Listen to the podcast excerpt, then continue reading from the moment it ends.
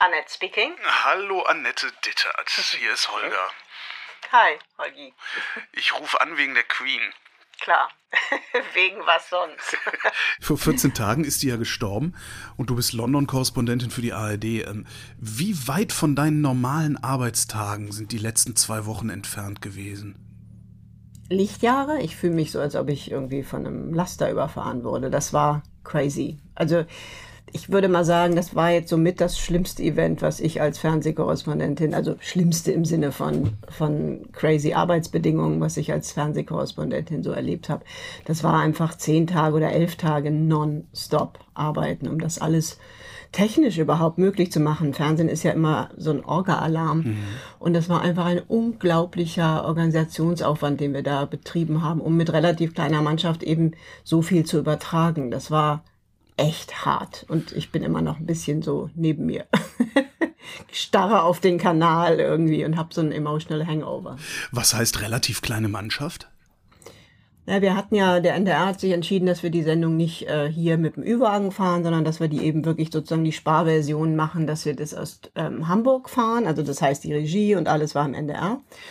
Und wir waren hier nur als sozusagen das Studio mit einer Verstärkung von, ich weiß nicht, circa sechs, acht Technikern nochmal, also ein Team, ein VJ, eine Aufnahmeleitung noch zusätzlich und äh, zwei Cutter, die, die dann verstärkt haben und uns unterstützt haben. Aber wir mussten natürlich die ganzen Leitungen bestellen. Wir mussten für, ich meine, allein die Sondersendung am Montag waren fast acht Stunden. Das ist unheard of. Ich habe noch nie eine acht Stunden Sondersendung als Reporterin gemacht. Ich habe 14 Stunden am Montag da vor Ort vor der Westminster Abbey auf dem Dach gestanden. Das war einfach völlig verrückt. Und wenn man dann eben sagt, man fährt die Sendung aus Deutschland und das Studio soll hier vor Ort alles mehr oder weniger alleine organisieren, dann ist das irre hart für so ein Studio. Äh, aber so hatten wir es beschlossen und so haben wir es auch gemacht. Es ging auch, es hat auch bemerkenswert gut geklappt, aber wir sind alle platt und ich habe jetzt auch das Studio bis Freitag geschlossen. Das heißt, ihr seid jetzt wirklich alle im Urlaub sozusagen? Ja, auf Standby. Wenn auf, was ja, passiert, klar. sind wir natürlich da, aber also die, die Leute, wir haben am Montagabend dann nur noch im Studio gehangen mit Gin Tonic auf dem Boden. das war schon heftig, aber es war irgendwie auch ganz toll, dabei zu sein. Also das hatte ich mir eigentlich immer gewünscht, dass ich das so nah erleben kann. Und ich stand ja dann wirklich vor der Westminster Abbey, also oben auf dem Dach, da waren so Gerüste aufgebaut, so wie so ein Hochhaus, wo die tausend Journalisten aus der ganzen Welt standen. Das war auch ein irres Bild, das hätte man mal zeigen müssen. Und habe dann wirklich diese Prozession, als der Sarg kam, von ganz nah, also wirklich aus der, aus der, vom Logenplatz erlebt. Und das waren schon viele Gänsehautmomente, muss ich sagen. Ich bin keine Royalistin, aber das war das waren zehn verrückte Tage und ich muss das jetzt auch erstmal verdauen, was da alles passiert ist, denn das war schon sehr aufwühlend, vor allem wenn man das eben hier in London mit vielen Engländern erlebt. Hm. Das heißt, du bist nicht nur gerne London Corrie, sondern auch gerne Royals Corrie geworden jetzt gerade? Ja, also nee, normalerweise jetzt nicht. Das ist nicht mein Job, aber das war ja auch kein royales Event allein. Das war ja wirklich ein zeitgeschichtlicher Moment, also historischer Moment, das finde ich immer so abgegriffen. Aber wenn dieser, dieses, dieser Begriff irgendwann passt, mal dann bei dem, was hier passiert ist, denn das war mehr als einfach nur der Tod einer x-beliebigen Königin von einem Minor European Königshaus, sondern das war ja wirklich ja eine Figur der Zeitgeschichte und auch für die Briten und das britische Selbstverständnis eine so wichtige Figur. Ähm, das ist der ja der der stärkste Einschnitt, glaube ich, in also mental und kulturell für viele Engländer vor allem, also auch die Schotten, aber vor allem für die Engländer seit, seit dem Zweiten Weltkrieg, denke ich. Also es war schon einfach ein ganz, ganz wichtiger Moment und ich fand das auch ein wahnsinniges Privileg, da so nah dabei sein zu können. Warum ist das eigentlich so einschneidend? Also ich, ich bin auch kein Royalist, äh, aber also ich habe null Bezug zur Monarchie und solchen Dingen. Mhm. Kannst du erklären, warum die Briten dermaßen darauf steil gehen? Auf dieses ganze Thema und dann auf die Queen auch noch im Besonderen? Ich meine, das ist halt auch so ein bisschen abgegriffen, aber ich glaube, das ist schon so. Sie war halt der Stabilitätsfaktor. Ne? Sie war immer da. Mhm. Also sie hat ja 70 Jahre regiert, war 96 Jahre hier, 70 Jahre als Königin. Das heißt, die allermeisten Briten kennen überhaupt keine andere Königin auf dem Thron. Und sie war ja auch zum Schluss, also anders als zwischendrin mal ihrer Zeit, unglaublich populär war auch wirklich wahnsinnig geschickt darin, immer wieder mit der Zeit zu gehen. Also nicht nur dieser berühmte James Bond Gag bei den Olympischen Spielen oder jetzt dieses Paddington-Video, was ihr nochmal wirklich alle Herzen gewonnen hat. Also die ist einfach auch jenseits des Königinnenseins einfach so eine, das war, das war Großbritannien. Also äh, dieses Zeit, diese, die war letztlich die Brücke zu einer Zeit, als Großbritannien noch ähm, eine globale Weltmacht war auch. Und, und dieses ganze Selbstbild, das, das, das ist jetzt weg und das müssen die auch erstmal hier verkraften alle. Also ich merke das an meinen britischen und englischen Freunden, wie die hier wirklich damit irgendwie kämpfen und sagen, was ist denn jetzt eigentlich? Also das ist ja jetzt wirklich eine neue und auch dunkle Zeit angebrochen. Ich meine, wir haben hier eine riesen Wirtschaftskrise, die jetzt auch wieder auf die Leute plötzlich einprasselt nach diesem zehntägigen Trauernebel. Und ähm, da ist einfach so das Gefühl gegangen, dass man sicher ist in diesem Land, würde ich sagen. Das hat die irgendwie vermittelt. Also es gibt ganz viele Ebenen, man könnte darüber stundenlang dozieren, aber es ist eben mehr als einfach nur äh, royales Fieber. Es waren auch bei dieser berühmten The Q, also diese Millionen, die da angestanden haben, um nochmal den Sarg zu sehen, da waren gar nicht so viele eingefleischte Monarchisten dabei. Das waren auch ganz viele, die sie verabschieden wollten und gar nicht unbedingt jetzt große Fans der, der Monarchie waren. Ich war zweimal da und habe mir das angeguckt und war ganz verwundert, weil da war, es war wirklich ein ganz bunt gemixtes Publikum, die da anstanden. Das heißt, den Briten bedeutet die Krone gar nicht so viel, sondern es war eher äh, Elizabeth? Ist unterschiedlich. Also es gibt natürlich viele, ähm, sehr viele hier, ne, die diese Monarchie auch, auch generell gut finden. Und ich ja, bin aber da warum? übrigens auch Die machen gespalten. doch den ganzen Tag nichts. Das Also- stimmt ja überhaupt nicht. Nein, die machen ganz viel. Also ernsthaft jetzt. Ich habe das am Anfang auch gedacht, als ich hierher kam. Aber du, die haben teilweise, also je nachdem, wie fleißig sie sind, also Princess Anne zum Beispiel, die hat äh, wirklich einen vollen Terminkalender. Die haben zig Charities, die sie betreuen. Die sind den ganzen Tag im Land unterwegs. Also das ist nicht ganz so, wie man, wie man das von weitem denkt. Ich habe irgendwann mal vor ein paar Jahren Prinz Charles, damals war er noch Prinz Charles, ähm, mal zehn Tage begleitet für, für ein Buch, was ich geschrieben habe und war total verblüfft, was der für einen anstrengenden Tag hatte. Also nur das Begleiten, danach war ich schon platt. Das, das ist wirklich viel und das ist auch anstrengend, weil die müssen immer irgendwo was eröffnen, dann Hände schütteln, dann hören sie sich die Geschichten an. Und das auch schon gerade bei Charles, das hatte mich verblüfft damals, wirklich ernsthaft. Äh, Der hat richtig immer zugehört. Also die, die kriegen dann immer so ein paar Familien, wenn es zum Beispiel, ging es um so ein Krebszentrum, was aufgemacht wurde im, im Peak District oben.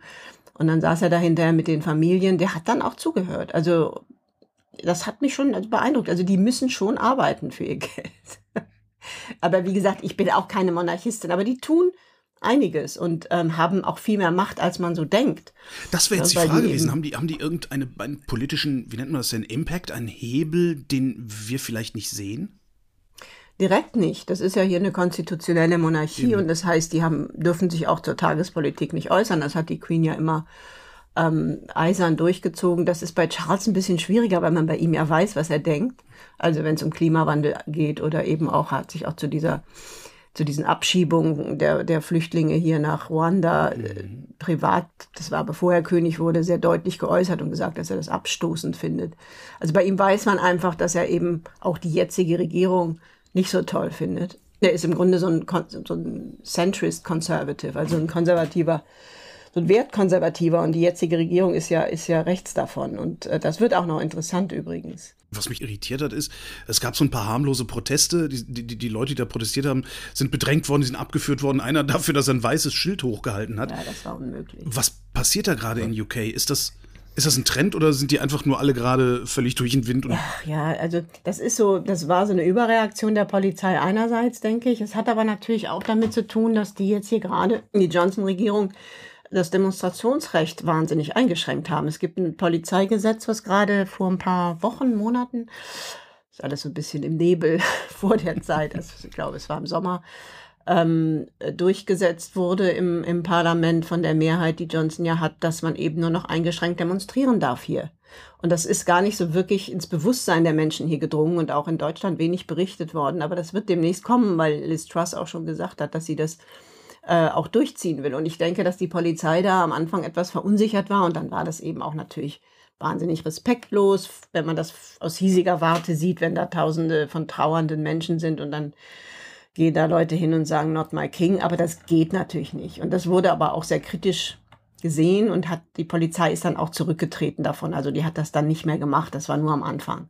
Also jetzt am Montag bei der Beerdigung. Also ich habe das jedenfalls nicht gehört oder gesehen, dass das nochmal vorgekommen ist. Aber das ist, ich fand das sehr bedenklich auch und, und völlig absurd. Nochmal die Berichterstattung, also so britische Journalistinnen und Journalisten, die haben ja, was man so liest, seit Jahrzehnten genau für diese 14 Tage geprobt. Ja, äh, auch. Ich, ich, ich kenne im Berliner Hauptstadtstudio äh, den Schrank mit den Nachrufen. Habt ihr sowas auch? Also wie, wie, wie gut oder schlecht wart ihr vorbereitet darauf? Also wir waren so gut vorbereitet, wie man sein kann und so schlecht, wie man immer ist, wenn es dann doch passiert. also das Ganze hieß ja Operation London Bridge mhm. und ähm, es gab seit Jahren diese Pläne und wir haben auch schon seit Jahren die Leitungen gebucht. Weil wie? die kriegst du dann sonst gar nicht mehr an den Tag. Aber wie, wie macht man das denn? Du weißt ja nicht, wann sie in Torf geht. Doch, sag bitte nicht so respektlos. Entschuldigung. Du sprichst mit einer halben Engländerin.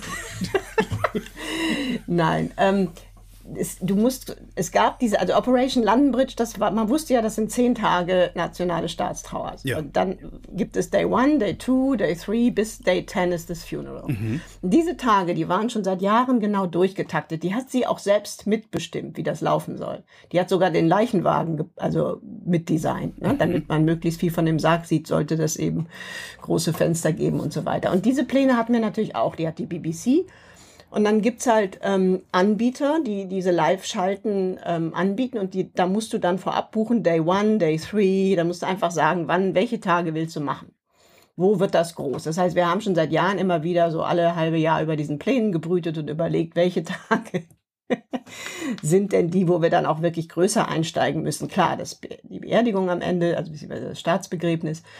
Und dann eben am Mittwoch zwischendurch diese Prozession, wo das, wo der Sarg eben ähm, in London noch einmal durch London geht. Nur niemand hat ja damit gerechnet, dass sie in, ausgerechnet in Balmoral stirbt. Das heißt, das hat alles durcheinander gebracht und das hat auch unsere Leitungsgeschäfte durcheinander gebracht. Das heißt, da ist hinter den Kulissen eine wahnsinnige Hektik ausgebrochen, zumal das Ganze vollkommen überraschend kam.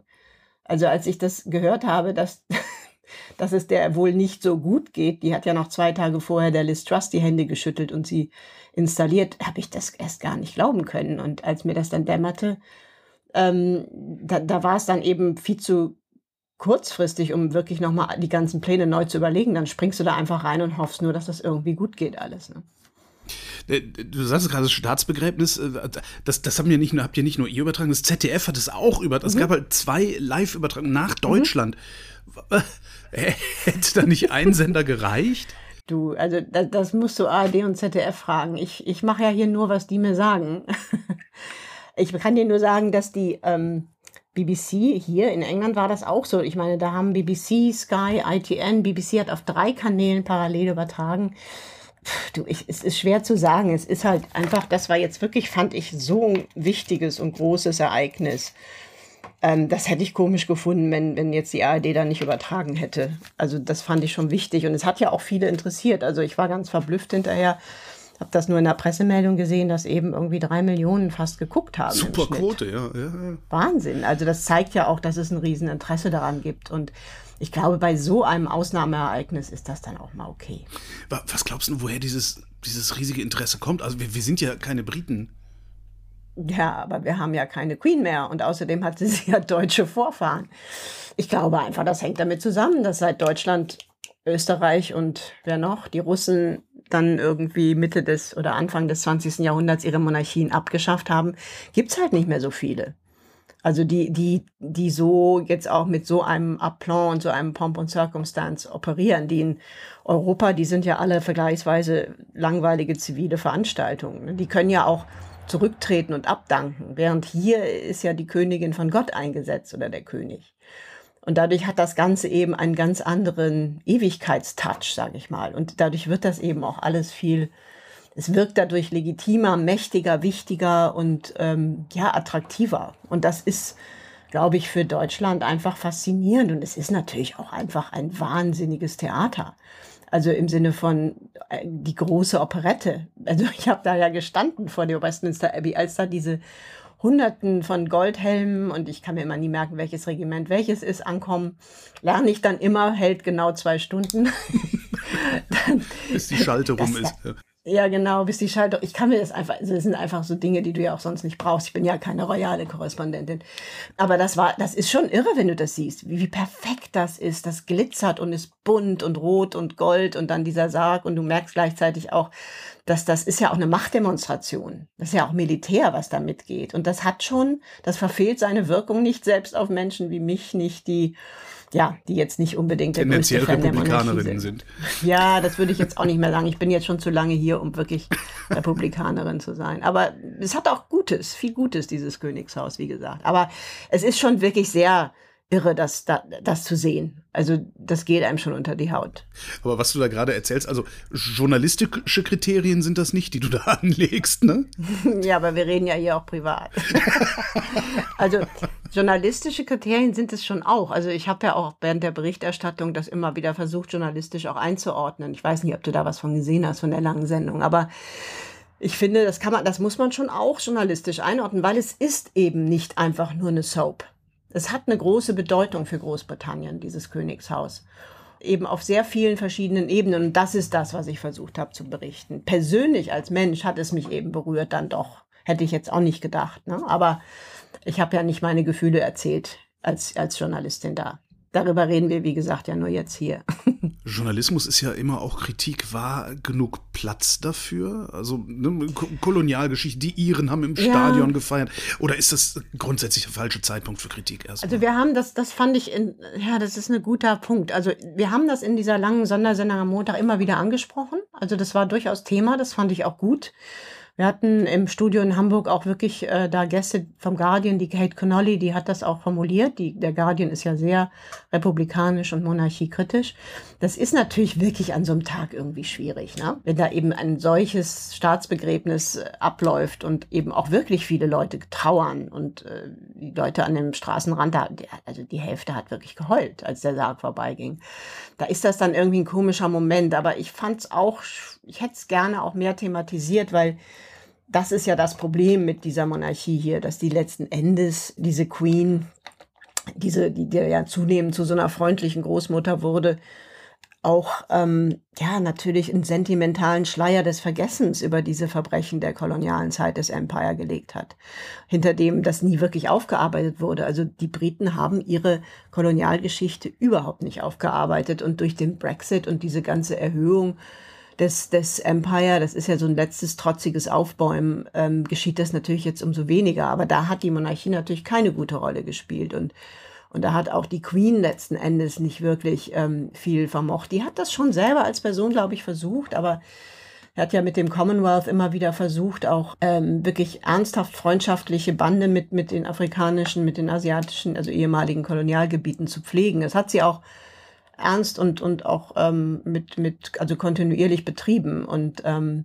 auch teilweise gegen Thatcher zum Beispiel in der Zeit, äh, als eben in Südafrika noch das Apartheid-Regime war, da hat sie immer wieder gesagt, dass Südafrika mit Sanktionen belegt werden müsse und Thatcher wollte das nie. Also die hat schon da, glaube ich, persönlich eine gute Rolle gespielt, aber sie konnte halt auch immer nur so weit gehen, wie die Regierungen mitmachen wollten. Also als sie zum Beispiel in Indien war und äh, in Amritsar ähm, diesen Tempel der Sikh ähm, besucht hat, wo, wo vor, also das war nach der Teilung Indiens, britische Soldaten so ein Massaker angerichtet hatten. Da hat sie Blumen abgelegt, hat sich aber nicht entschuldigt. Aber das ging eben auch nicht, weil das die Regierung nicht wollte, weil das hätte dann wiederum Reparationsforderungen zur Folge gehabt. Also sie war da eben auch immer in einer blöden Lage, weil sie eigentlich nicht wirklich frei handeln konnte. Aber ich würde da trennen. Also die Queen als Person hat, glaube ich, sich bemüht, dass ähm, ja, so, so gut es geht, diese alten Kolonien eben auch auf, gleich, auf Augenhöhe zu behandeln. Ähm, die Institution der Monarchie, so wie sie hier angelegt ist, ist aber letztlich, hat letztlich dafür gesorgt, dass das eben nie wirklich thematisiert und, und diskutiert wurde. Und die jetzige Tory-Regierung und diese, dieser rechte Rand der britischen Gesellschaft, die wollen das eben auch gar nicht. Also die fangen ja jetzt auch diese Kulturkriege hier an, wo man jetzt keine Statuen von Sklavenhändlern mehr ab, äh, also runterholen darf. In Bristol gab es da so eine Diskussion. Also das ist, es ist schwierig und ich finde, es ist sehr, also ich habe da ein sehr ambivalentes Verhältnis zu. Ist vielleicht auch eine Chance für Charles, oder? Also da könnte er sich profilieren, ja. ohne zu sehr in die Tagespolitik eingreifen zu müssen. Das, ja, das finde ich eben so spannend, jetzt zu gucken, das jetzt zu beobachten. Also was ich jetzt zum Beispiel interessant fand, war, als er gerade zwei, drei Tage König war, ist er in die Westminster Hall, das ist ein Teil des Parlaments gegangen und hat da, also das ist sozusagen Boden des Parlaments und hat sich, hat da hineingeladen, aber ist im Grunde zu denen hingegangen, das gesamte Ober- und Unterhaus und hat da eine Rede gehalten, dass er wie wichtig ähm, in der britischen Verfassung, die zwar ungeschrieben ist, die aber schon existiert in vielen verschiedenen Dokumenten, wie wichtig das Parlament als der eigentliche Souverän des Staates in dieser Verfassung ist. Und das war, fand ich persönlich, ein ziemlicher Wink mit dem Zaunfall an die jetzige Tory-Regierung, die das Parlament ja ständig versucht zu unterminieren und immer autokratischer wird.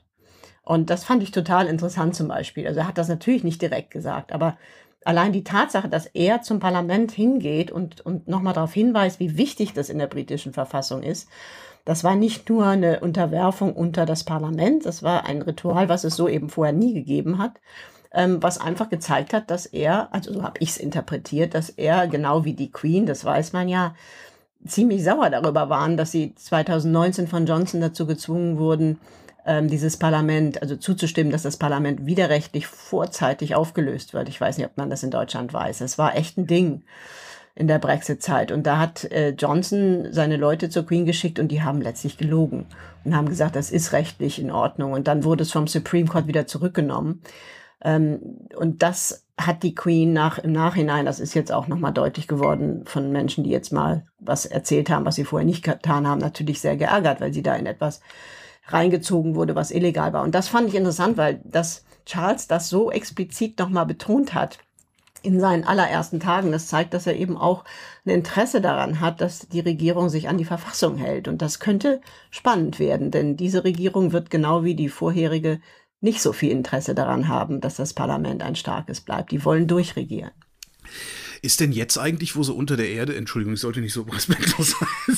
Bitte, du sprichst, wie gesagt, hier mit einer, mit einer halben Engländerin quasi, mit Emotional Hangover.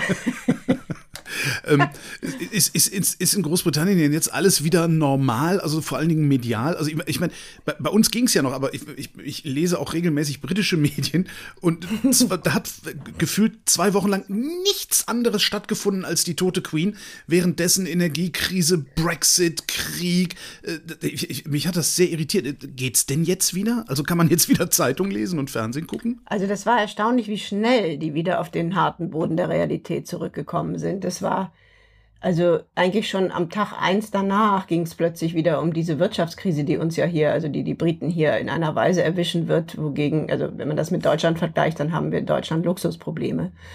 Und äh, Liz Truss will zwar jetzt ein Hilfspaket auf den Weg bringen, hat aber eben weiterhin vor, vor allem die Steuern der Reicheren zu senken. Und das wird hier einen riesen Zirkus geben im Winter, weil, weil das ja schon jetzt so eine ungleiche Gesellschaft ist. Und das wird, glaube ich, richtig krachen. Und das war ganz schnell, muss ich sagen, nach dem, also als das, als das Begräbnis vorbei war am nächsten Tag, also alle haben sich noch so ein bisschen die Augen gerieben, aber es war eigentlich schon, ja, also heute Morgen ging es schon wieder hauptsächlich um diese wirklich großen Probleme, die auf das Land zurollen. Also es war dann auch hier nach zehn Tagen waren dann aber auch alle echt erschöpft. Also nicht nur wir, sondern man hatte dann auch irgendwie genug, ja.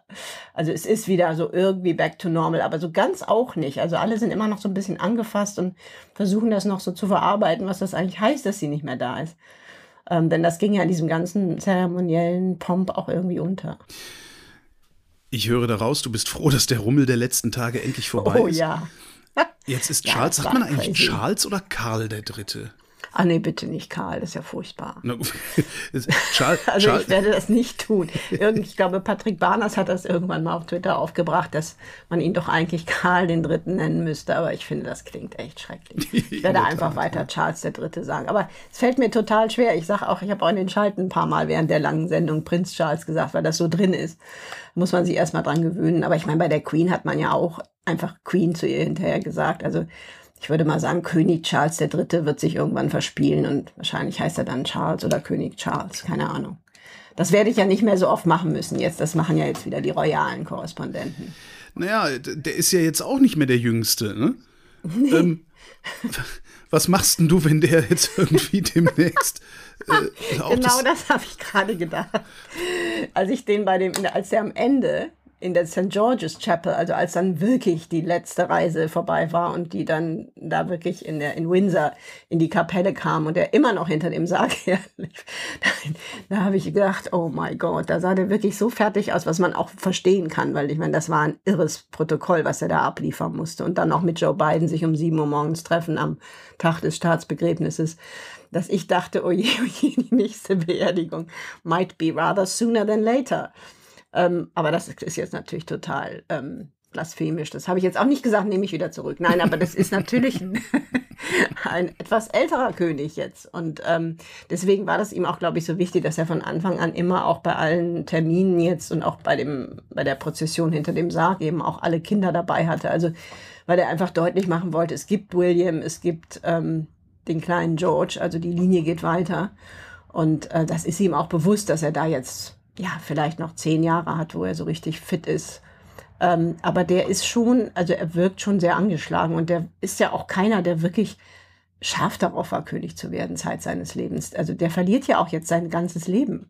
Seine ganzen Charities, seine ganzen Ökoprojekte, wo er sich ja immer liebevoll und auch leidenschaftlich drum gekümmert hat, das kann er ja jetzt alles abhaken. Das geht gar nicht mehr. Und er muss jetzt eben jeden Tag die Red Box lesen und sich um diese ganzen Termine und Geschäfte eines Königs kümmern. Und das ist schon ein harter Alltag. Also schön ist was anderes. Das ist kein wirklich freies Leben mehr.